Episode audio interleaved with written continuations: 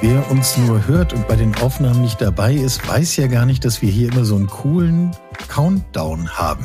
Von fünf wird runtergezählt, jetzt sind wir bei null angekommen und das bedeutet, eine neue Folge des Philosophen beginnt. Matthias ist wie immer mit mir hier. Hallo Matthias. Hallo Michael. Und wie immer, ich meine, wir beide reden auch gern und viel, das, wer uns kennt, der wird uns das nachsagen, ich hoffe freundlich. Ähm, aber zum Glück sind wir nicht allein, sondern haben auch heute einen Gast äh, bei uns, Burkhard Oppenberg, CIO der Gotha. Hallo Burkhard. Hi Michael, hi Matthias, ich freue mich. Danke für die Einladung.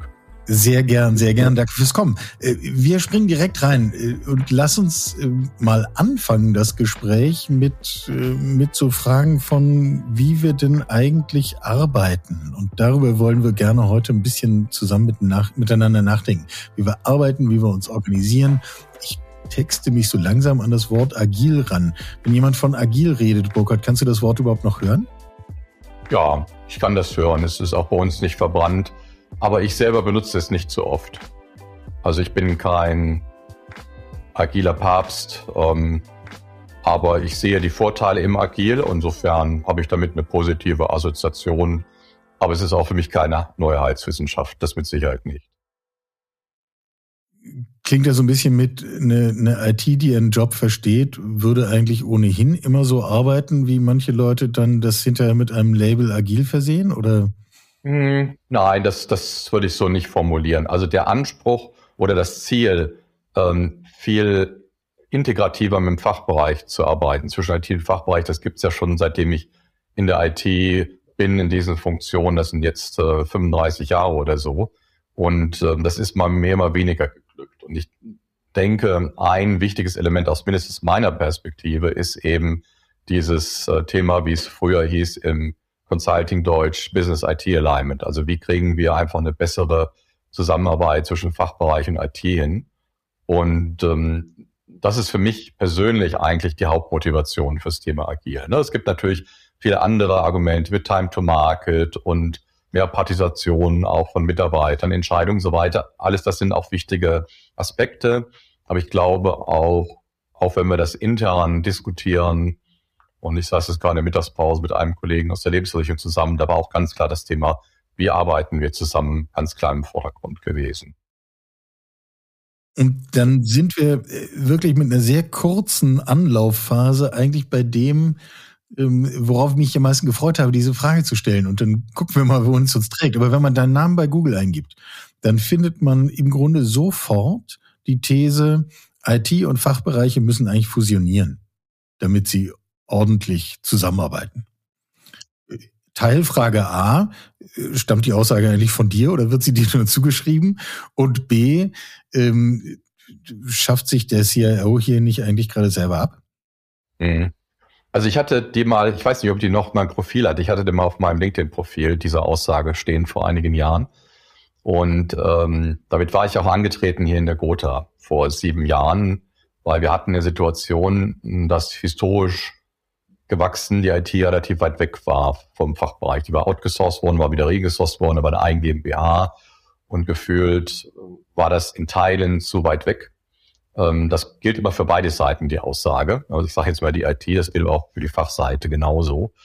Und es war sozusagen das erste Ziel auch von der ersten größeren Reorganisation, eine größere Nähe in der IT zu den Fachbereichen zu schaffen. Das hatte mit Agil begrenzt was zu tun. Natürlich haben wir damals schon über Agil gesprochen. Es gab auch erste Diskussionen, das stärker zu verankern. Aber im ersten Schritt haben wir einfach relativ platt das gemacht, was man so macht bei der Organisation. Wir haben die Teams sehr stark nach den Fachbereichen geschnitten und natürlich schon mit der Idee, das können auch mal Zellen für agile Entwicklung sein und haben dann die Teams, äh, soweit es fachlich sinnvoll ist, in die Fachbereiche räumlich dezentralisiert.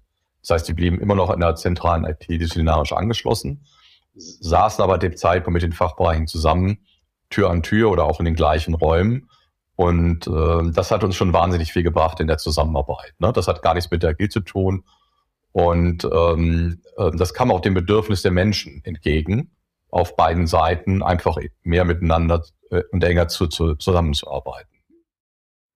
Jetzt haben wir ja gerade eine besondere Situation gehabt ähm, in den letzten Jahren ähm, durch Corona extrem gefördert, nämlich dass nicht mehr alle in einem Büro sind, nicht mehr alle als Teams zusammensitzen. Wie, wie geht ihr im Sinne von agiler Zusammenarbeit und vor allen Dingen Zusammenarbeit zwischen IT, die man ja, sag mal, historisch gesehen nachsagen kann, die sind etwas flexibler zu arbeiten, wo immer sie wollen, und dem Zusammenarbeiten mit den Fachbereichen, wo es ja historisch gesehen eher man sitzt immer in einem Büro zusammen ist. Ja, klar. Wie, wie, wie löst ihr das als, als, als Team? Mhm. Na gut, er hat ja eigentlich dieser Corona-Booster ähm, äh, uns näher zusammengebracht. Ne? Also wir hatten in der OTA die Situation, dass wir, wir haben immer äh, sag mal, eigene Betriebsräte in den einzelnen Gesellschaften, weil die Mitarbeiter in den Einzelgesellschaften auch ihre Arbeitsverträge haben.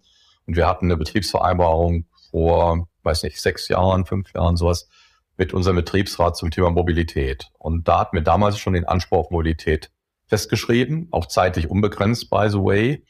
Ähm, allerdings mit dem Vetorecht auf Arbeitgeberseite, wenn es nicht funktioniert. Ja, ähm, wir haben das Vetorecht, ich glaube, nicht ein einziges Mal seitdem benutzen müssen. Es war so ein Notanker, wo wir auch beidseitig gesagt hatten, Betriebsrat und Management, man weiß nicht, ob alle damit gut umgehen können. Ja, und den sollten wir uns da reinschreiben, aber wir haben ihn Gott sei Dank nie benötigt. Das wurde am Anfang relativ verhalten genutzt, auch in der IT, ein bis zwei Tage die Woche. Der Freitag war immer der beliebte Tag in der Beratung, in der IT, auch bei uns. Ansonsten blieben die meisten eigentlich Präsenz. Ne? Also es war schon ein kulturelles Thema. Also so stark war der Druck gar nicht da, aber die Möglichkeit war da und da ist man der, die Freiheit war da. Das war natürlich auch für uns ein Thema in der Rekrutierung. Wir haben jetzt alleine seit der Corona-Zeit, seit 2020, 300 neue Mitarbeiter eingestellt. Und natürlich war schon vor Corona das Thema Mobilität für ITler auch immer ein Argument, ganz klar. Ne? Ähm, kein Problem, hat alles bestens funktioniert. Und wir hatten auch schon mal Skype eingeführt, während wir uns auf der Konzernseite sehr schwer getan hatten, das auszurollen aus verschiedenen Gründen. Und äh, dann kam Corona, nicht? Und das hat natürlich alles verändert. Plötzlich hieß es Skype innerhalb von ein paar Tagen ausrollen äh, mobil alle arbeiten. Und äh, das war natürlich äh, für die IT, aber natürlich insbesondere im Fachbereich erstmal ein Kulturschock gewesen. Womit aber, muss man sagen, ein erheblicher Teil extrem gut zurechtgekommen ist. Ne? Was für mich eigentlich nichts mit Gotha zu tun hat, sondern mit unserer Gesellschaft. Wenn es darauf ankommt, können die Leute sich verändern. Dann verändern sich auch, wenn sie einsehen, warum. Und dann kriegen wir auch plötzlich ein ganz anderes Tempo in der Gesellschaft, wenn wir diesen so eine Art Grundkonsens haben, dass es halt nötig ist. Ja. Und ähm, die ähm, insofern war das dann das Angleichen. Dann kam ja ne, die Mobilität, auch später Mobilitätsvereinbarungen für die Fachbereiche dann dazu. Und eben jetzt sitze ich hier beispielsweise in Desk-Sharing-Flächen. Ich bin seit, seit selber vor einem Jahr auch mein Einzelbüro als CIO, was ich über 20, 25 Jahre im hatte, mit, mit äh, Sekretariat davor und noch einem eigenen Besprechungsraum, also riesige Flächen für eine Person viel zu viel. Und habe ich jetzt zum ersten Mal aufgegeben, bin jetzt hier in der Desk-Sharing-Fläche und äh, hatte mir jetzt ein ruhiges Büro gesucht, auch gar nicht in meiner Home-Zone, sondern ich bin jetzt in der Infrastruktur hier gerade heute gelandet, weil hier gerade im Büro frei war, habe mich hier eingesetzt. Ne? Und äh, das ist natürlich wirklich ein anderes Arbeiten. Ist sicherlich immer für den einen oder anderen IT-Kollegen sagt, oder oh, ist das CIO plötzlich immer noch immer ein bisschen, ganz klein bisschen befremdlich, aber die meisten haben sich schon sehr stark dran gewöhnt. Und äh, dieser, dieses Wechseln jetzt in diese Desk-Sharing-Flächen ging jetzt äh, extrem viel geräuschloser, als ich das erwartet hätte. Und natürlich spielt da eine Rolle, dass die Leute jetzt nicht die ganze Zeit präsent sind, sondern eben zwei, drei Tage die Woche, ja, meistens so, meistens so zwei Tage die Woche jetzt da. Und das spielt natürlich eine große Rolle. Es hat viel verändert und es ist ja noch in Veränderung befindlich. Wir sind ja nicht irgendwie jetzt an einem Zielbild angelangt. Ihr habt aber, wenn ich, wenn ich da noch eine Anschlussfrage äh, hinterher schiebe, diesen, diesen Corona-Booster hat vieles beschleunigt und vieles vereinfacht. Und ich habe verstanden, ähm, dass für die Fachbereiche diese Mobilitätskonzepte dadurch letztendlich überhaupt erst in dem Ausmaße möglich wurden. Ähm, was würdest du sagen, wenn wir jetzt mal von dem, von dem, der Art zu arbeiten und Desk-Sharing-Modellen und einem ähm, hinkommen zu dem fachlichen Zusammenarbeiten? Sind es mehr Vorteile, mehr Nachteile? Wo liegt die Herausforderung? Ja, also ich denke, dieses Thema, wir arbeiten zusammen als Team, ähm, äh, hat natürlich sehr viel mit Mindset zu tun. Ne? Also zu sagen, bist du nur IT-Dienstleister, bist du nur Fachbereich Auftraggeber. Diese Rollen haben ja für beide Seiten bestimmte Komfortzonen. Die muss man ja klar sagen. Die Dienstleister klingt so ein bisschen von Opfer, ist es aber gar nicht, sondern der sagt ja halt, das ist der beschriebene Auftrag. Wenn du es nicht beschrieben hast, gibt's nicht. Bitte schön, das hast du geliefert. Ist Komfortzone. Der Auftraggeber genauso. Komfortzone, ne? Im Sinne von, hast du nicht so gemacht, wie ich wollte. Ich habe das ja anders beschrieben, auch Komfortzone. Im Grunde nehmen sich beide in so einem Modell, wenn sie das so spielen, und das gibt's ja sehr oft, ein Stück aus der Verantwortung raus. Nicht? Und im Grunde ist jetzt die Frage, die dahinter steht, wie kriegst du die Kollegen in, eine, in die Verantwortung rein, auch in, in das Gefühl, der, also nicht nur Gefühl, sondern in die Realität der Verantwortung und natürlich auch in eine gemeinsame Verantwortung. Ne? Also kein Fingerpointing, kein wechselseitiges Feld. Und das war sozusagen ja die erste Reorg, zu sagen, die arbeiten zusammen im Büro. Das macht das schon mal ein bisschen schwieriger. Ne? So mit Pingpoint, nicht per Mail und irgendwo sitzt er im anderen Gebäude. Es wird dann schon ein bisschen schwieriger face to face. Ne? Und das hat auch schon extrem viel gebracht. Und wenn Sie jetzt in einem Team zusammen sitzen, erstmal virtuell, im Moment noch bei uns in Zukunft dann auch organisatorisch, in einer agilen Organisation, ja, dann wird es schwierig in Teams. Natürlich gibt's, egal ob du agil hast oder nicht, in Teams auch immer solche Momente, ja. Aber äh, das hat dieses, dieses Thema, wir sind zusammen in einer Organisation, wir, wir haben ein gemeinsames Ziel. Wir, ähm, das hat ein Momentum gebracht, was wir so immer versucht haben zu organisieren zwischen Fachbereichen IT über viele Jahrzehnte, über Governance-Strukturen, über Stäbe, über Querschnittseinheiten, die koordinieren. Aber man muss am Ende sagen, das hat alles nicht so richtig gut funktioniert. Ja, das hat Overhead-Strukturen geschaffen, das hat wieder neue ähm, Machtkonflikte produziert an anderer Stelle. Und richtig gut hat es alles nicht funktioniert. Und meine persönliche Beobachtung ist, dass es zum ersten Mal richtig gut funktioniert in den Teilen der Organisation, die agil zusammenarbeiten, ab und an auch mal in Projekten, die temporär zusammenarbeiten und gemeinsames Ziel haben. Das, die würde ich schon noch nehmen. Ja, aber eine Linie, eine Linienorganisation, eine klassische, kriegt das so einfach nicht hin, weil das ist systemimmanent, einfach die Partikularinteressen der Linienorganisation zu weit auseinandergehen. Ja. Fasse ich das unzulässig kurz zusammen, wenn ich sage, wer an dieser Stelle, sprich Zusammenarbeit zwischen, zwischen IT und Fachbereich, wirklich weiterkommen will, der muss es organisatorisch absichern. Also sagen wir mal so, ich bin immer so ein bisschen mit dem Muster, es gibt nur ein Modell immer vorsichtig, weil natürlich die Realität zeigt, es gibt immer nicht nur ein Modell und auch mhm. die Situation in jeder Firma ist ein Stück anders und verlangt zum Teil dann auch immer andere Antworten situativ. Ja? So, ähm, das ist wirklich die große Einschränkung. Aber ich, ich nach meiner Erfahrung einfach habe ich bisher kein anderes Modell gesehen, was wirklich gut funktioniert, äh, wo wirklich dauerhaft, systematisch und nicht nur temporär es eine gute Zusammenarbeit zwischen Fachbereichen IT gibt, die am Ende auch nicht nur von einzelnen Personen abhängt. Ja, sondern eben auch mhm. strukturiert wenn auch Personen wechseln. Mhm. Mhm. Kann man formulieren, wird dann jetzt hier der Fachbereich in die IT integriert oder wird die IT in den Fachbereich integriert? Oder kann man das eigentlich gar nicht so zuweisen? Ja, dahinter steckt ja so ein bisschen eine Machtfrage auch. Ne? Übernimmt die IT den Fachbereich? Eine der Ebenen, ja, genau, ja. Ich glaube, dass mit eine auch eine kulturelle Frage, aber auch eine Machtfrage dahinter steht. Und das ist natürlich schon, die Frage ist berechtigt, aber sie führt natürlich genau in, in einen Irrweg, aus dem wir raus wollen. Nämlich wir wollen ja raus aus der Machtfrage, die gestellt wird, im Sinne, wer overruled wen und, und wer sagt an, sondern genau aus, aus dieser, diesem Machtthema rauszukommen, sondern wir sind gemeinsam in einem Team, haben gemeinsam ein, ein Ziel oder mehrere Ziele, die wir erreichen wollen. Und ich sage mal, in der Realität ist es so, auch fachlich, das ist meine tiefe Überzeugung, müssen halt beide Seiten sich aufeinander zubewegen. Die IT muss Business verstehen, das war immer mein Anspruch, by the way, gewesen. Ähm, aber Fachbereich muss auch IT verstehen. Und da ist es so, das hat sicherlich in letzten, gerade im Versicherungsbereich, in den letzten fünf bis zehn Jahren sich doch erheblich verbessert. Natürlich bei den jungen Managern, die reinkommen, für die das irgendwie ein No-Brainer ist, diese Aussage. Aber natürlich äh, Managern in meiner Generation, auch Vorstand und gerade in den Aufsichtsräten, sind teilweise noch sehr, sehr weit weg von der IT. Für die ist das teilweise sehr esoterisch alles oder sehr techiehaft und so weiter. Und das ist natürlich ein Problem. Ja, das ist natürlich ein Problem in den gesamten Governance-Strukturen ich glaube, dass insgesamt, und das sage ich nicht nur für die Quota, die Organisationen darunter weiter sind als die, die Managementorganisationen darüber. Ja, das heißt, also wir haben im Moment ein, ein Mismatch zwischen Verständnis von IT auf Aufsichtsratsebenen, teilweise auf Vorstandsebenen hin zur der tragenden Organisation. Und äh, der wird sich, denke ich, ein Stückchen demografisch auflösen, die nächsten 10, 15 Jahre, hopefully. Aber es ist ganz klar, der Anspruch muss auch an Fachmanager sein, IT zu verstehen, nicht auf einer tiefen Technologieebene, aber auf einer Fachebene zu sagen, was kann ich mit IT machen? Ich möchte Analogien zu anderen Branchen knüpfen, wo das selbstverständlich ist. Also beispielsweise im Bosch äh, mal so als Beispiel zu nennen, war immer klar, dass IT ein Teil vom Business ist. Da gibt es eine zentrale CTO, die quasi Technologie bereitstellt, Methoden und, und Tools und so weiter und schaut, dass die Kosten nicht aus dem Ruder laufen.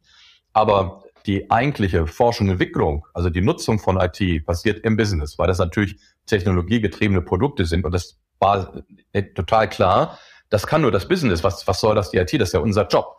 Ja, und dieses Verständnis, was, sag mal, in technologiegetriebenen Branchen, äh, Maschinenbau, sowas immer schon der Fall war, das fehlt natürlich im Bankenversicherung. Bankenversicherungsbereich haben wir eine starke Taylorisierung. Ja, und im Grunde, dass auch die Fachkollegen nicht nur verstehen, sondern das auch nehmen als Thema zu sagen, IT ist für mich Werkzeug, ich muss das auch verstehen und ist integrativer Bestandteil meines Business. Da sind wir gerade in dieser Transformation. Da sind wir noch nicht und es werden auch viele aus dieser Manager-Generation in meinem Alter auch nicht mehr können. Ja, die müssen am Ende sagen, ähm, da werden wir halt auch eben jetzt auf die jüngeren Managerinnen und Manager setzen müssen, die das einfach inhärent verstehen, die das weil sie einfach schon auch so aufgewachsen sind, so digital und für die das selbstverständlich ist. Das ist sicherlich ein Generationenbruch auch dort, ja. Das gleiche sieht man in Vertriebsorganisationen ja auch, ne? Also sagen, wie stark, wir haben ja sehr viel an Digitalisierung im Vertrieb investiert, aber wie stark wird das wirklich genutzt? Und da sieht man auch ganz klar diesen Demografiebruch. Der ist da, ganz klar. Mhm. Sehr interessant, dass äh, sozusagen wir tauschen den einen Graben gegen einen anderen, nicht? Also lange Jahre haben wir uns über den Graben zwischen IT und Fachbereich beschwert und jetzt ist er 90 Grad gedreht und ist sozusagen zwischen zwischen denen, die in der Praxis Dinge umsetzen und denen, die ganz oben an der Spitze der Governance stehen. Ähm.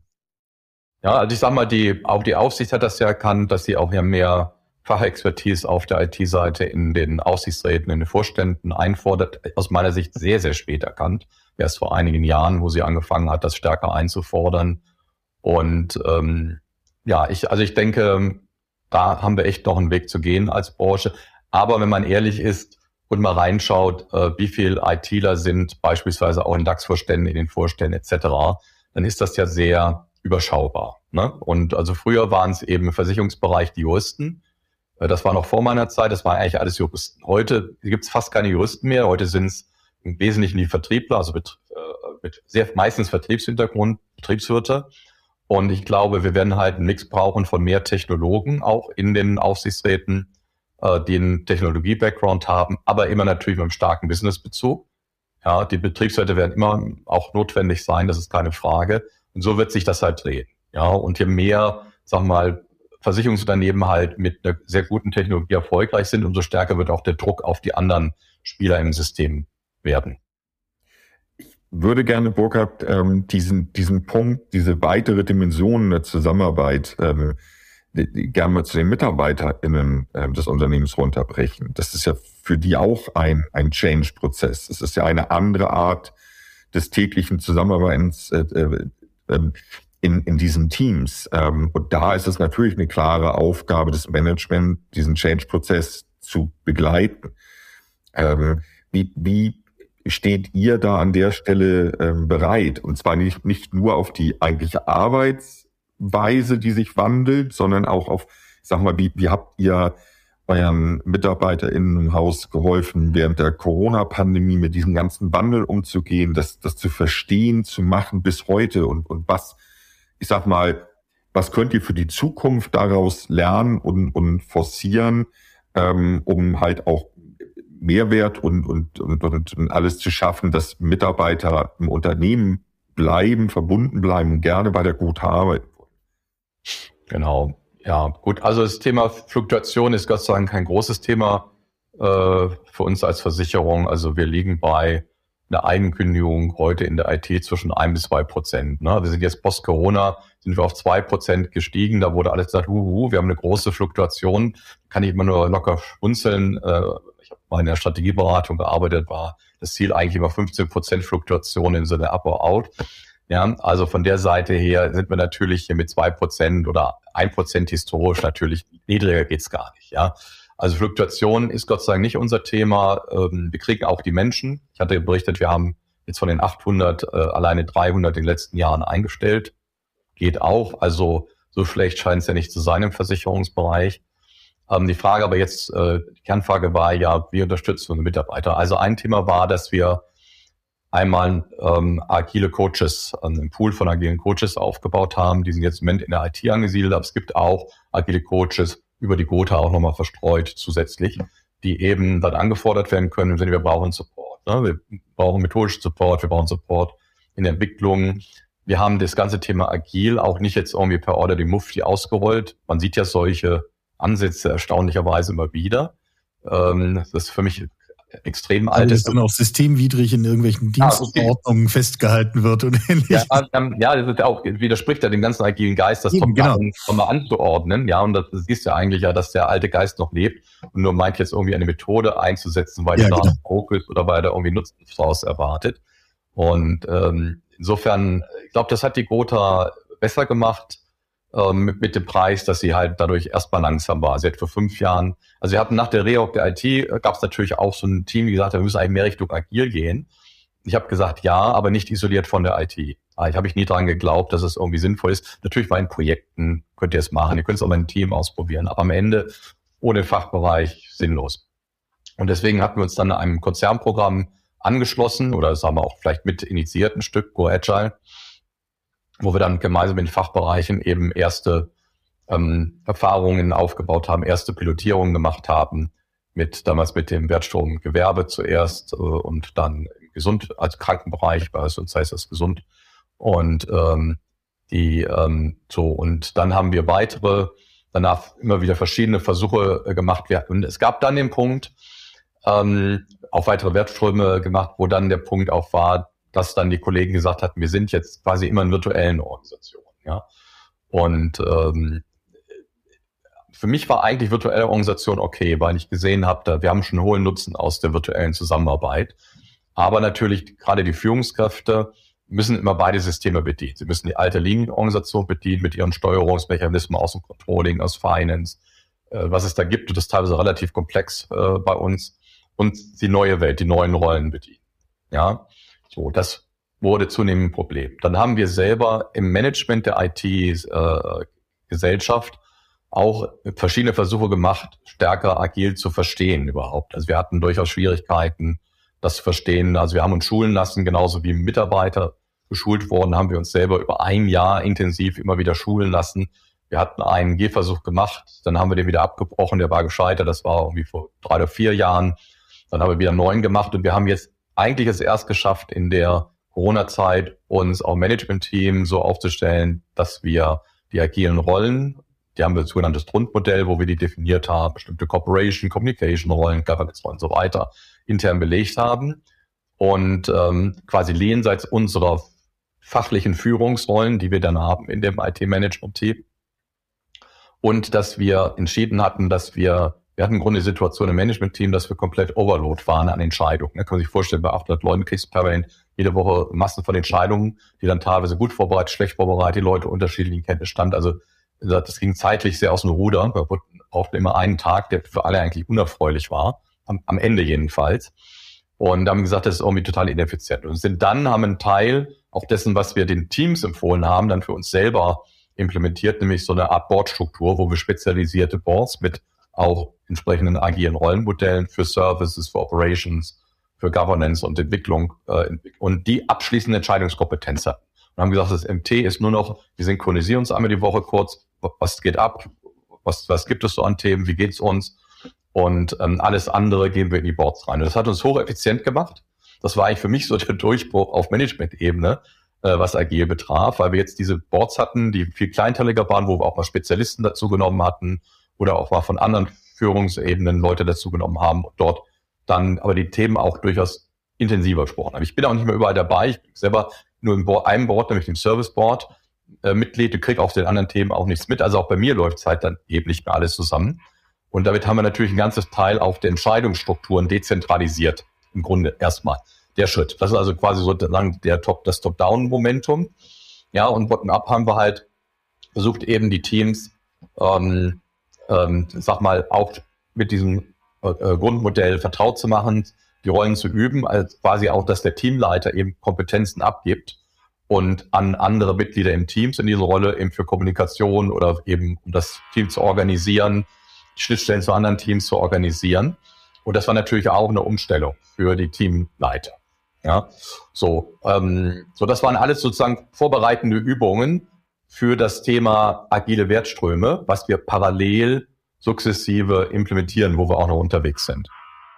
Habt ihr denn in dem Zusammenhang sowas, also Begriff ist ja aber da positive Fehlerkultur. Also ich sag mal, wenn ich, wenn ich im Management oder Mitmanagement bin, dann weiß ich, das damit umzugehen. Aber ich stelle mir das schwierig vor für das Teammitglied, das jetzt mehr Verantwortung übernimmt und in der Vergangenheit eigentlich immer eher bedacht war, keine Fehler zu machen, jetzt vielleicht auch mal agil mutig zu sein. Wie, wie geht ihr mit diesem Team um? Ja, das Problem hatten wir durchaus ähm, schon vor agil gehabt. Das versucht, hatten wir schon versucht, mit der Reorganisation ein Stückchen zu mitigieren. Ähm, ich weiß nicht, ob das agil dort das entscheidende Element war, dass sich das verbessert hat oder ob einfach auch bestimmte Ideen der Reorg da stärker reingewirkt hatten.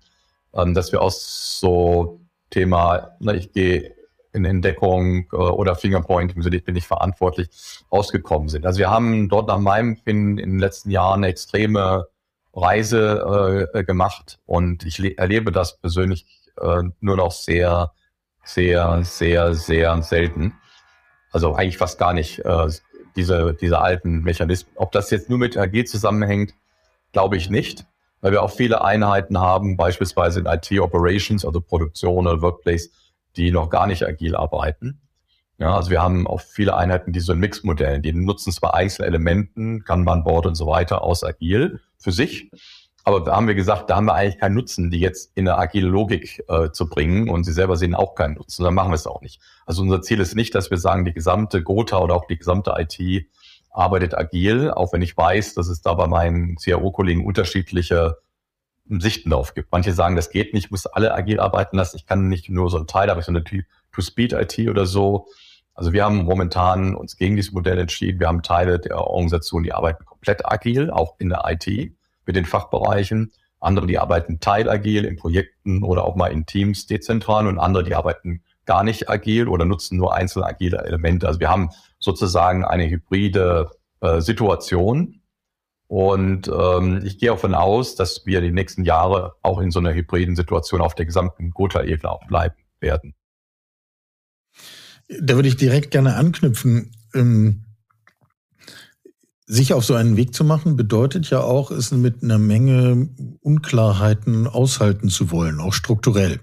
Äh, so wie du es gerade beschrieben hast. Die einen machen so, die anderen machen so. Das äh, steigert den Aufwand, dass man miteinander reden muss, dass man erstmal klären muss, wie, wie arbeiten die jetzt und wie ne, ne, all, all diese Themen. Ähm, ist das der neue Normalzustand, an den wir uns besser bei Zeiten gewöhnen und die Kompetenz entwickeln, damit umzugehen? Oder gibt es ein dahinter, was wir dann irgendwann erreichen? Das ist eine gute Frage.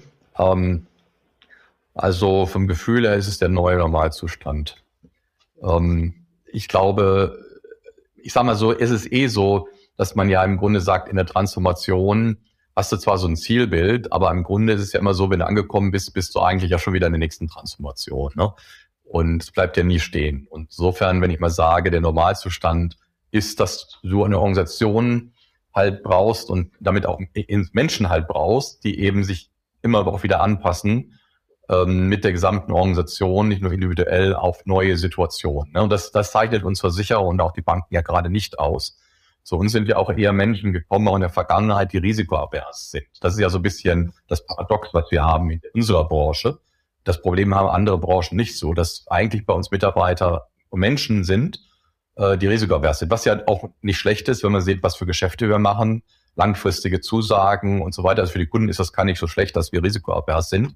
Äh, deswegen äh, ist bisher in Deutschland auch nur ein Versicherer mal hops gegangen, wie Mannheimer, und sonst auch kein einziger.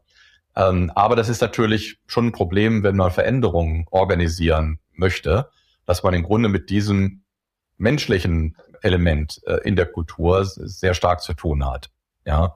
Und ähm, umso wichtiger ist es halt, wenn, dass wir das evolutionär machen, dass die Leute also eigentlich kein Gefühl haben der Disruption, weil ich glaube, das wäre eben für die Psychologie der Organisation, wie wir auch funktionieren, nicht gut, sondern zu sagen, das ist ein inhärenter Prozess, den wir lernen, dass die Veränderungen für uns normal werden und damit wir es quasi als normal annehmen und nicht eben diese Disruption empfinden im Sinne, das Management hat entschieden oder irgendwie werden von draußen zugezwungen. Ja, ich glaube, nur so funktioniert es im Versicherungsbereich. Deswegen bei uns auch durchaus ein langsames Tempo. Wenn wir sagen, wir sind jetzt fünf Jahre unterwegs, wo stehen wir? Ich hatte heute ein Gespräch mit Kollegen von der Allianz, die sind in den letzten sieben, acht Jahren dramatisch weitergekommen als wir. Wenn ich sehe, was haben sie inhaltlich erreicht, ja, äh, da haben wir bewusst, sag mal, ein langsameres Tempo gemacht. Auch mal die Frage, ähm, ist es nur ein Hype oder bringt es uns wirklich was? Ne? Der hat uns immer bewegt. Was ist wirklich der Nutzen, ähm, den wir damit verbinden? Ist es wirklich ein besseres Time to Market? Ist es wirklich eine bessere Zusammenarbeit? Und es lässt sich natürlich teilweise gerade im Software-Bereich aber extrem schwer messen, ne? auch wenn es natürlich jetzt diverse Messmethoden auch gibt. Aber ich denke, jetzt für Management zu entscheiden, ne, zu sagen, kannst du das auch an harten KPIs messen? Also Transformation kostet auch Geld, kostet Anstrengung, hängt die ab von anderen Themen. Das hat uns natürlich auch immer beschäftigt. Ja, aber ich sag mal so, jetzt nach fünf Jahren Pilotierung in verschiedenen Varianten ähm, hat das Management dann doch gesagt, okay, ähm, Nutzen überwiegt Risiken, überwiegt auch Downsides, äh, äh, Kosten dafür. Wir wollen jetzt den nächsten Schritt gehen und der nächste Schritt heißt bei uns, dass wir von einer virtuellen agilen Wertstromorganisation in eine Aufbauorganisation gehen werden. Das ist jetzt sozusagen der große Schritt, weil es gibt ja durchaus eine Menge an Unternehmen, die in der virtuellen Organisation bleiben, weil sie sagen, im Grunde haben wir eigentlich schon den Nutzen aus der Zusammenarbeit im virtuellen Modell. Und äh, das, was halt bei uns die Überlegung war, warum das nicht reicht, war eben das Thema Bedienen von Doppelstruktur. Ja, wir haben Mitarbeiter in den verschiedenen Gesellschaften. Ähm, IT wird anders gesteuert als Business.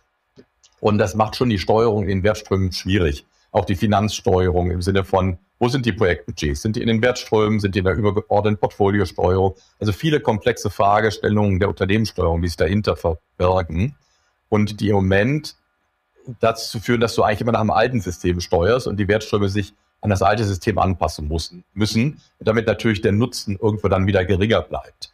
Und äh, dieses Problem möchte man jetzt mitigieren sozusagen. Also wir sind, ähm, haben jetzt beide Willensbekundung abgegeben. Wir sind jetzt am Anfang der Verhandlung mit unseren Gremien. Das muss ich sagen, insofern auch jetzt aus Mitbestimmungsgründen natürlich hier sehr deutlich. Es, äh, wir werden noch in der Mitbestimmung da sicherlich noch eine ganze Weile brauchen. Aber das Zielfoto ist so, dass wir ähm, eben sogar frühestens Q3 diesen Jahres in eine Aufbauorganisation äh, gehen wollen für die Wertströme. Das heißt, eine integrierte Organisation, wo Fachbereiche, das sind sowohl Produkte als auch Teile der Vertriebseinheiten, als auch die IT, dann in einem Wertstrom sind. Wir werden mit zwei Wertströmen beginnen. Das ist der, ähm, Digitalisierung Vertrieb. Das ist also alles, was B2B, also Makler und, und AO äh, betrifft, ist äh, ein, ein Wertstrom und wir mit dem Bereich Gewerbe. Wir wollen dann aber in der Folge auch mit weiteren Wertstücken im Bereich Leben und Kranken und sicherlich in der Folge dann auch weiteren Wertströmen dann weitermachen. Das wird also ein Stufenmodell sein, also wieder Evolution, ja, nicht Big Bang, sondern evolutionäres Vorgehen. Und die Überlegung ist auch, dass wir die Mitarbeiter, das ist jedenfalls unser bevorzugtes Modell, was wir im Moment verhandeln, dann in einer Gesellschaft dann zusammenführen, auch dann mit für sie auch dann an einer Stelle äh, gemeinsam nach gemeinsamen Prinzipien organisieren für gemeinsame Betriebsvereinbarung. Und das wird so ist der jetzige Stand der Diskussion dann die IT-Gesellschaft sein, die Gotha Systems, wo also quasi die Fachbereichsmitarbeiter dann übertragen werden und die Gotha Systems wird voraussichtlich dann einen neuen Namen bekommen. Das ist mit der Arbeitstitel Gotha Solutions. Ja, sodass quasi erweitert Unternehmenszweck kriegen wird. Nicht alle Teile dieser Gesellschaft werden agil arbeiten. Da sind halt dann die Wertströme, die agil arbeiten. Daneben gibt es die klassische IT Classic sozusagen, die ähm, äh, nicht ganz normal wie bisher arbeitet. Wir werden auch noch nicht sofort alle Anwendungsentwicklungseinheiten und die Business Analysten der agilen Organisationen haben. Auch das wird ein stufiges Modell sein. Also so ist jetzt der Plan, sozusagen der nächste Schritt in der Evolution. Ja, aber wir gehen im Moment davon aus, dass wir am Ende vielleicht ähm, um, um die 20 Prozent vielleicht am Ende in der agilen Organisation haben. Ja, so roundabout vielleicht in der Größenordnung. 10 bis 20, also 15 bis 20 Prozent schätze ich mal. So, und mehr werden es aber auch nicht sein. Also wir gehen nicht von aus, dass die gesamte Gotha, ähm, dass wir gesamte Gotha in eine agile Organisation bringen, auch nicht Operations. Ähm, da sehen wir nach wie vor, dass eben so Themen eher wie Lean und Six Sigma oder so eigentlich uns da weiterbringen und wir eher die Schnittstellen in die agile Organisation dann organisieren. Also im Moment können wir keinen Nutzen erkennen, alle Einheiten des Konzerns in eine agile Organisation zu bringen. Ähm, gibt ja einige wenige Unternehmen, die das komplett haben, entweder von Anfang an, wo sie gegründet wurden oder dann eingeführt haben. Soweit sind wir im Moment nicht. Heißt nicht, dass man vielleicht in Zukunft feststellt, irgendwo, man muss doch weitermachen. Deswegen sage ich mal, im Grunde ist das Ende ja eigentlich nie erreicht, wie man eine Organisation transformiert. Das heißt jetzt aber nicht unbedingt immer nur in der agile Ausrichtung. Wer treibt sowas? Ähm, äh, du hast am Anfang ganz praktisch darauf hingewiesen, äh, wir sind hier mit Büros und Zusammenarbeit weitergekommen und ein Element war, ich habe als Chef kein Büro mehr. Ähm, und ich bin Teil davon und das befördert dann auch die Akzeptanz und das befördert auch die kulturelle Veränderung. Ähm, kann man diesen Gedanken jetzt weiter ausweiten und sagen, im Grunde wer so etwas vorhat, wie du es gerade geschildert hast, ist auch darauf angewiesen, dass bei Rollen wie deiner eigenen angefangen, äh, ähm, sozusagen sich genau dieser selbe Change, diese selbe Transformation auch vollzieht und sichtbar wird? Ich bin der Meinung, ja. ja und ähm, ich hatte ja ein Beispiel genannt mit den Bordstrukturen, wo wir Kompetenzen quasi anders organisiert haben. Also ich sehe was aus meiner Rolle heraus auch Zuständigkeiten und Macht, wenn man so will, abgegeben habe. Oder eben auch so ein Thema wie Death Trading, wo ich sage, es gilt halt für alle, dann auch für mich. Denn es ist ja auch nicht glaubwürdig am Ende. Und ich mache es auch gerne bei SOB. Also es war jetzt gar keine schwere Entscheidung. Und natürlich ist immer eine Frage in so einem Unternehmen, was auch stark reguliert ist, was ist mit dem Vorstand selber. Ne? Vorstand brauchst du ja auch immer im regulierten Unternehmen zwingend. Ja, ähm, ein der hat keine Führungskräfte mehr außer dem Vorstand. Ne? Also das ist für uns jetzt nicht so geplant, aber es gibt es auch so ein Modell, finde ich ganz spannend. Ähm, am Ende hängt es natürlich immer an Menschen, die Veränderung treiben. Und äh, ich würde mich selber gar nicht als der agile Vorreiter hier sehen. War ich auch nicht. Glaube ich, Voraussetzungen zu schaffen, ja. Und ich sage mal, die Leute, die das machen wollen, zu unterstützen. Ja, und selber zu lernen, was kann man nutzen. So würde ich meine Rolle sehen. Es gab sicherlich viele andere und das kam, ein Stückchen war das sogar ein Bottom-up-Prozess. Es kam aus der Konzernentwicklung, aus der IT, aus einzelnen Fachbereichen, gesagt haben, wir wollen das machen. Es war in den ersten Jahren kein vorstandsgetriebener Prozess, würde ich mal sagen. Es hat sich jetzt ein Stück geändert, weil unser CEO selber das Thema sponsert, was natürlich sehr geholfen hat jetzt die letzten zwei Jahre. Aber es gab durchaus auch bis zum Ende durchaus kritische Diskussionen, auch kritische Stimmen. Ähm, warum machen wir das? Zum Beispiel zwei Aspekte, äh, die ich sehr gut verstanden habe. Eine Frage war das Thema Skalieren oder Deskalieren. Wir hatten im Rahmen Effizienzprogramme zentrale Stäbe, die halt erstmal in sich gut skalieren. Wenn man die wieder auflöst, führt das ja und die verteilt auf die Wertströme, führt das wieder zu Dissynergien und zum potenziellen Personalaufbau. Wie gehen wir damit um? Berechtigte Frage, ja. Also du hast ein Effizienzmodell. Agil ist nicht das maximale Effizienzmodell, wenn du Kompetenzen komplett in den Wertströmen organisierst. Das war zum Beispiel ein Thema, ähm, was stark beschäftigt hat. Das andere Thema hatte ich ja schon mal erwähnt, auch gegen mir zu sagen, ja, wir haben ja schon Wertströme und die laufen ja auch virtuell gut. Warum müssen wir jetzt unbedingt in eine Aufbauorganisation gehen? Ja, das war auch so eine, eine Frage, wo wir wieder kamen. Und eine andere Frage, die natürlich kam, zu sagen, ja, woran messen wir denn jetzt eigentlich, dass es gut läuft? Ja, jetzt sagen alle, ja, es läuft gut und dem läuft schlecht. Das weiß nicht, gab es auch noch eine Review drauf, ja. Aber woran wollen wir das messen? Woran wollen wir das auch in Zukunft messen? Ja, auch dort gab es Unklarheiten. Ne? Insofern, glaube ich, war schon teilweise sehr schmerzhaft, manchmal auch etwas nerviger Prozess, quasi diese gemeinsame Willensbildung, aber auch äh, Meinungsbildung. Aber ich denke, es war auch, auch nötig, weil sonst, wenn man in Momente bekommen, ähm, im Sinne einer sagt es an und jetzt machen wir es halt und ein Teil der Organisation ist überzeugt. Das gilt nach wie vor. Also ich glaube, wenn man jetzt eine ähm, nicht nur Mitarbeiter, sondern auch eine Managerbefragung macht, dann würden sicherlich nicht alle das positiv votieren, bin ich ganz sicher. Und natürlich ist es ein Stück aber so, dass je weiter du weit weg bist, umso skeptischer bist du. Das gilt für Mitarbeiter auch. Die meisten skeptischen Stimmen kommen manchmal von den Kommentatoren am Spielrand, dass sozusagen die mitspielen.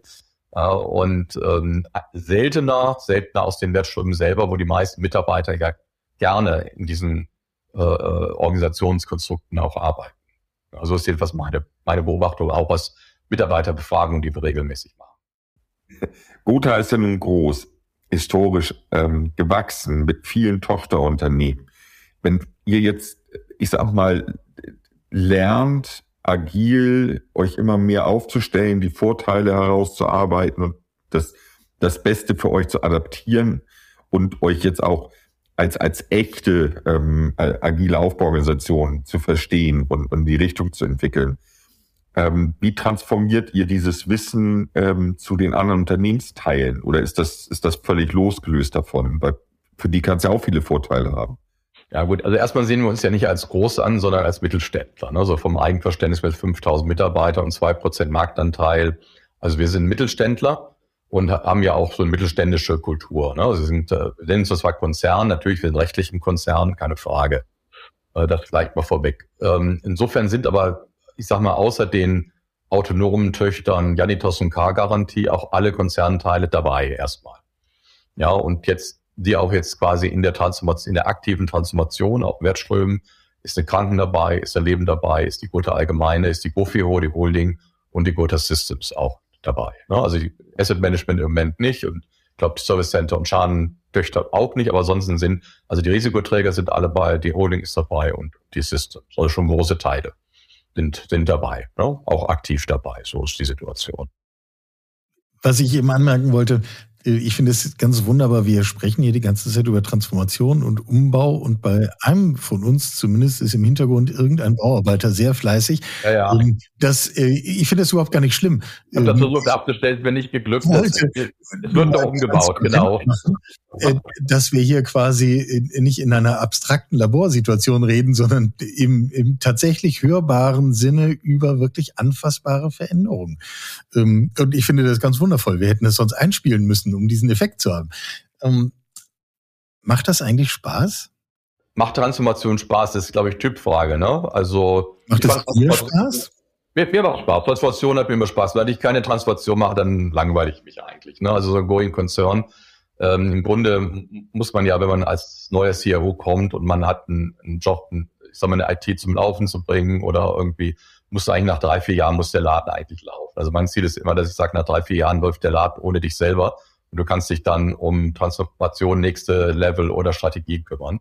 In der glücklichen Situation bin ich jetzt seit einigen Jahren, dass der Laden im Kern selber läuft, das Management-Team den Laden trägt sozusagen. Ne? Und natürlich hast du immer mal wieder ein Sonderthema, um das du dich dann spezifisch kümmern musst, das ist klar. Ähm, aber im Kern trägt der Laden selber. Und Transformation, ich glaube, wenn wir hier rumfragen, mindestens bei den, bei den Führungskräften, glaube ich schon, dass die Mehrheit, also würde man sagen, ich schätze so gut die Hälfte, zwei Drittel gerne auch Transformation macht. Also die sicherlich nicht alle, aber ich glaube, die Mehrheit macht das gerne.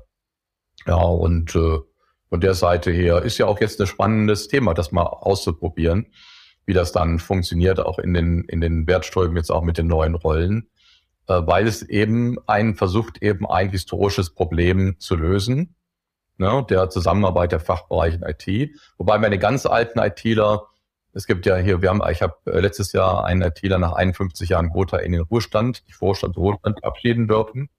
Na, meine Assistentin ist 47 Jahre bei der Gotha, nur mal so als Hausnummer. Und die Alten sagen mir, na ja, eigentlich ist das wieder so, wie es früher war. Weil am Anfang der IT in den 70er und 80er Jahren, ja, teilweise 60er sogar ja schon, ähm, war ja der ITler nicht nur der Entwickler, der war auch der Business Analyst und hat direkt mit dem Fachbereich das zusammen gemacht. Und das Thema der Taylorisierung der IT kam ja später dann, auch komplexere IT-Strukturen, nicht nur Mainframe und so weiter. Insofern muss ich. Ja, als wir irgendwann angefangen haben, dran zu glauben, dass man IT nur effizient machen kann, wenn sie ungestört aus einer Hand kommt. Ja, genau. Also die, ne, so die Tellerisierung, dann das Outsourcing war ja auch eine Gegenbewegung gegen Fachbereich IT allein. Heute sehen wir wieder viel Insourcing genau deswegen. Es waren ja alles Entwicklungen in Richtung IT sind Kosten und wir müssen das irgendwie gemanagt kriegen und so. Ja, und wir sehen ja heute viele Gegenbewegungen. Und die sagen natürlich im Grunde, dreht er das in Teilen auch wieder zurück, so wie es früher war, sagt, ja, das ist nicht zu negieren, diese These. Ja, und sieht man ja heute noch bei den älteren Entwicklern auf der Mainframe, die sind oft die besten Fachleute. Können es genauso in den Fachbereich setzen, weil die das ganze Fach-Know-how haben, was wieder ein anderes Problem ist, by the way. Ja, also ich, ich sag mal, man, man kann man natürlich, wenn man könnte man ein bisschen, wenn man wollte, könnte man zynisch drauf schauen, ne, zu sagen, irgendwann kommt alles wieder zurück. Aber ich schaue eher positiv drauf, das sind halt Lernkurven auch in der Organisation. Und natürlich ist die Situation heute dramatisch komplexer als vor 50 Jahren in der IT und auf der Fachseite. Ne. Und ja, und die, die Bedeutung von Entscheidungen mit Bezug auf IT hat ja eine ganz andere Tragweite, als es das vor 50 Jahren hatte. Das alleine scheint mir doch absolut evident zu sein. Ja, absolut. Aber ich denke, das hat inzwischen jeder verstanden im Management. Also auch wenn ich jetzt am Anfang gesagt habe, es sind noch nicht alle so nah in der IT oder an IT-Themen dran, wie ich das fachlich erwarten würde. Aber dass das äh, bedeutsam wichtig ist, ich glaube, das haben inzwischen wirklich alle verstanden, auch wenn sie weit weg von der IT sind. Klammer auf, wäre auch dramatisch, wenn das nicht so wäre. Klammer zu. Ich hätte noch eine abschließende Frage, Burkhard. Ich, wir haben schon mal darüber gesprochen, ähm, noch aus der Zeit, als du bei der DZ Bank warst. Ich ähm, bei der Hamburgischen Landesbank damals, da hatten wir mal in einem anderen Kontext Kontakt. Das sind nun schon gefühlt 100 Jahre her. 20 ungefähr. Äh, genau. Aber wenn du die Entwicklung der letzten 20 Jahre siehst, und das, das Tempo, was wir aufgenommen haben in vielen Bereichen und, und die, die Gegenbewegung zu den ganzen großen Outsourcing-Projekten damals, heute, wir haben es vorhin angeschnitten. Wo siehst du die IT vielleicht sogar ein bisschen globaler als nur auf die Gotha bezogen aus deiner Brille in 20 Jahren? Ja. Ja gut, manche Entwicklungen dauern einfach extrem lang. Nicht? Wenn ich überlege, in den 80er Jahren, wo ich Informatik und BWL studiert habe, da hatten wir schon Themen wie KI ja, Expertensysteme, auch äh, entsprechende Programmiersprachen. Und äh, aber damals gesagt irgendwie, das ist so ein Use Case, der ist so weit weg und der kommt nie. Und der kam ja auch nicht. Also er kam ja Ewigkeiten nicht und erst jetzt in den letzten Jahren ja. haben auf der Hardware-Seite die Skalierungsmöglichkeiten. Und jetzt erleben wir einen Schub nach dem nächsten. Jetzt wird aktuell die Diskussion, ich, ich weiß nicht, wer es gelesen hat, letzte Woche Microsoft äh, bringt jetzt äh, äh Software, äh, Spracherkennungssoftware raus, die innerhalb von drei Sekunden dein Sprachmuster erkennt und replizieren kann. Kann man sich vorstellen, was das heißt für die Zukunft? Fraud Detection und so weiter, des ja. Größten. Also im Moment fühlt sich teilweise disruptiv an, ne, was passiert. Und insofern denke ich, sind wir schon in einer besonderen Situation. Ja, ähm, die, wo geht die Reise hin? Also ich denke einmal, das, was wir jetzt erleben, wird sich noch beschleunigen. Das Zusammenwachsen von Fachbereichen IT, weil einfach die IT und die Möglichkeiten durch IT so dramatisch schnell steigen, dass der Fachbereich sich aus eigenen Überle Überlebensnotwendigkeiten heraus damit beschäftigen muss. Der es nicht tut, diese Fachbereiche und damit die Versicherer werden untergehen. Ja, also, so, wir werden, was wir sehen werden, ist natürlich die Investitionsbedarf in allen Branchen. Banken, Versicherungen, aber auch viel andere ist dramatisch. Die Legacy ist dramatisch mit hohen, damit verbundenen Risiken. Und ähm, ich glaube, in der Mischung zwischen massiven Investitions, weiterhin massiven Investitionsbedarf, und die Gode hat schon massiv die Investitionen hochgefahren, aber die werden, das wird nicht sinken, der Bedarf. Äh, und da sind wir in absolut guter Gesellschaft von allen großen Versicherern, die ich kenne. Ähm, plus dem sogenannten Demografieproblem, das heißt also einfach, ähm, dass insgesamt weniger Leute im Arbeitsmarkt zur Verfügung stehen, aber gerade in diesem Skillbereich noch mehr benötigt werden, werden, ist doch meine Erwartung, dass du auf eine Zeitschiene von den nächsten 10, maximal 20 Jahren, du hast ja 20 Jahre angesprochen, auch mehr Konsolidierung sehen werden. Weil einfach viele Firmen nicht mehr in der Lage sein werden. Ich höre das auch von vielen Versicherern, die an anderen Standorten sind, nicht so glücklich wie wir hier in Köln, die Probleme haben in der Rekrutierung. Ja, einfach die Leute nicht, nicht kriegen. Ja, da sind wir wirklich in einer sehr, sehr glücklichen Situation hier. Ähm, oder eben die auch diese Investitionen nicht mehr stemmen können oder die sie einfach von der Mannschaft her operativ gar nicht mehr hinkriegen.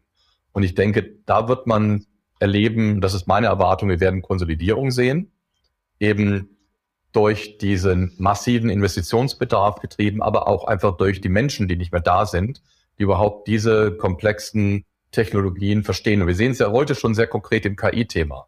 Eben mal in einem normales deutsches Unternehmen, wer, wer versteht KI? Wer kann dir das erklären? Wer ist hauptnah dran, dass er die Use Cases realisieren kann? Dass er wirklich abschätzen kann, was kommt da gerade an Technologie rein? Das sind handverlesene wenige Menschen in jedem Unternehmen. Das sind nur ein paar Großkonzerne, die noch etwas größere Stabseinheiten dort leisten können. Ja, und selbst bei großen Mittelständlern wie wir, wir sind da schon im Grenzbereich. Und jetzt kann man vorstellen, bei kleineren Mittelständlern, wie es da aussieht. Das ist ja nur ein Beispiel. Ja, also das ist meine Erwartung, äh, äh, was passiert. Ja, und ich habe ja selber mal einen Merger gemacht, damals zu DZ Bank. Das war übrigens auch schon ein Thema gewesen damals. Das Thema, äh, wir hatten, was war noch vor dem New Economy Bubble, es gibt zu wenig Personal. Äh, wir haben hohe äh, IT-Investitionen, also lasst uns zusammengehen, noch solange wir stark sind um dann zu konsolidieren sozusagen. Ja, und man kann halt nur hoffen, dass die Unternehmen, die das erkennen, das frühzeitig dann auch aktiv werden und nicht warten, bis sie in der Position der Schwäche sind. Ja, und dann die IT schon in so einem desolaten Zustand ist, dass diejenigen, die das konsolidieren müssen, einfach dann ein Riesenproblem haben. Meine Sorge ist, dass sowas zu spät passiert und du im Grunde nachher einen, einen riesen Scherbenhaufen dann da zusammenkehren musst als CRO, weil einfach Entscheidungen zu spät getroffen werden. Also ich erwarte über alle Branchen hinweg, durch IT getrieben, durch Demografie getrieben, Konsolidierung. Ja, ob das jetzt immer gut oder schlecht ist, ich glaube, Versicherungsbereich, wir haben, weiß ich nicht, 400 Versicherer. Ich glaube, etwas Konsolidierung wird der Markt gut vertragen. Kunden haben viel Wettbewerb. Ich glaube, in diesem Marktsegment ist das sicherlich sehr, sehr unkritisch. Ja. Wir haben also eine Situation, auf die wir zugehen, die geprägt ist von einer Mischung aus man bewege sich bitte nicht zu spät, es könnte schmerzhaft werden. Konsolidierung war jetzt ein sehr vornehmer Begriff, Burkhard, für, für das, dass das ja auf einer Seite ziemlich wehtun kann. Ähm, und auf der anderen Seite ja durchaus ein Reiz in der Transformation liegt, um nicht gar das Wort Spaß zu gebrauchen, aber zumindest, deswegen macht man es vielleicht nicht, aber zumindest kann es das machen. Wenn wir uns auf den Weg begeben in diese neue Normalität, die vor allem dadurch gekennzeichnet ist, dass ganz unterschiedliche Dinge gleichzeitig passieren und genau dieser Zustand bleibt. Ähm, ich würde vorschlagen, ihr geht jetzt mal in eure agile Aufbauorganisation und äh, dann müssen wir einfach wieder reden. Weil ich finde das wahnsinnig spannend zu erfahren, welche Erfahrungen ihr macht und wie sich das in einem Kulturumfeld der Versicherungen ähm, entfaltet. Ähm, um mal einen möglichst äh, neutralen Begriff zu gebrauchen. Denn ergebnisoffen ist es ja. Ich wünsche euch alles Gute für diesen Prozess. Danke sehr, sehr wirklich für den offenen Austausch. Ähm, der genau den Geist unseres Podcasts atmet. Wir wollen zusammen nachdenken, damit wir voneinander lernen können und gemeinsam uns weiterentwickeln können. Insofern, Burkhard, danke dir. Vielen lieben Dank, Michael, Matthias. Hat mir auch sehr viel Spaß gemacht, mit euch zu diskutieren und Gedanken auszutauschen. Gerne wieder, jederzeit. Sehr gerne. Danke, Burkhard.